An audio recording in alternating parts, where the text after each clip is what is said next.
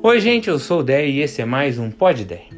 Hoje quero falar sobre as perdas que a gente tem nessa vida e como a gente deve olhar para elas e como a gente deve lidar com elas e a partir delas, porque perder não é fácil. Não é fácil perder alguém, não é fácil ver alguém que a gente ama indo embora, não é fácil perder uma oportunidade, não é fácil perder um emprego. Porque existe uma dor aí não só da ausência do que estava ali e não está mais, mas também de todos os planos do futuro que você tinha sonhado com isso ou com essa pessoa.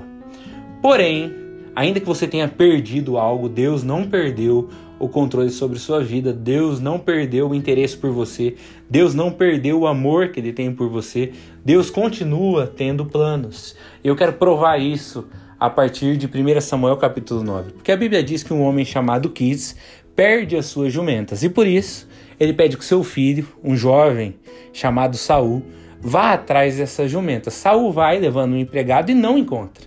Só que então esse empregado tem uma ideia, ele fala: "Ô Saul, tem um profeta que mora aqui perto. Não é um papel de profeta dizer onde estão as jumentas de alguém, mas vai que ele ajuda a gente. Vamos lá." Saul topa. Só que quando chega lá, esse profeta que chama Samuel já tinha sido avisado por Deus que ia chegar um jovem procurando as jumentas do pai e que era para ungir o rei de Israel. Deus falou: oh, vai chegar um jovem assim em tal horário e eu escolhi ele para ser o próximo rei de Israel. Agora veja que interessante.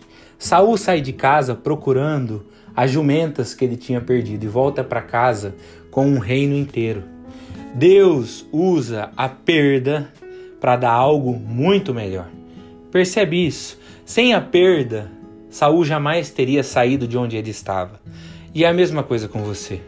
Deus permite que a gente passe por certas perdas justamente para que a gente se mova e saia de onde a gente está, para que a gente chegue no propósito maravilhoso que Ele tem para nós, nesse plano novo que a gente jamais chegaria sem uma perda. Mas não só isso. Esse novo projeto de Deus é muito melhor do que o anterior. E a partir dessa perda, Deus traz algo muito maior e muito mais lindo. Então hoje eu queria te dar essa palavra de consolo e de confiança em Deus. Salmo 37:7 Aquiete-se na presença do Senhor e espere nele com paciência.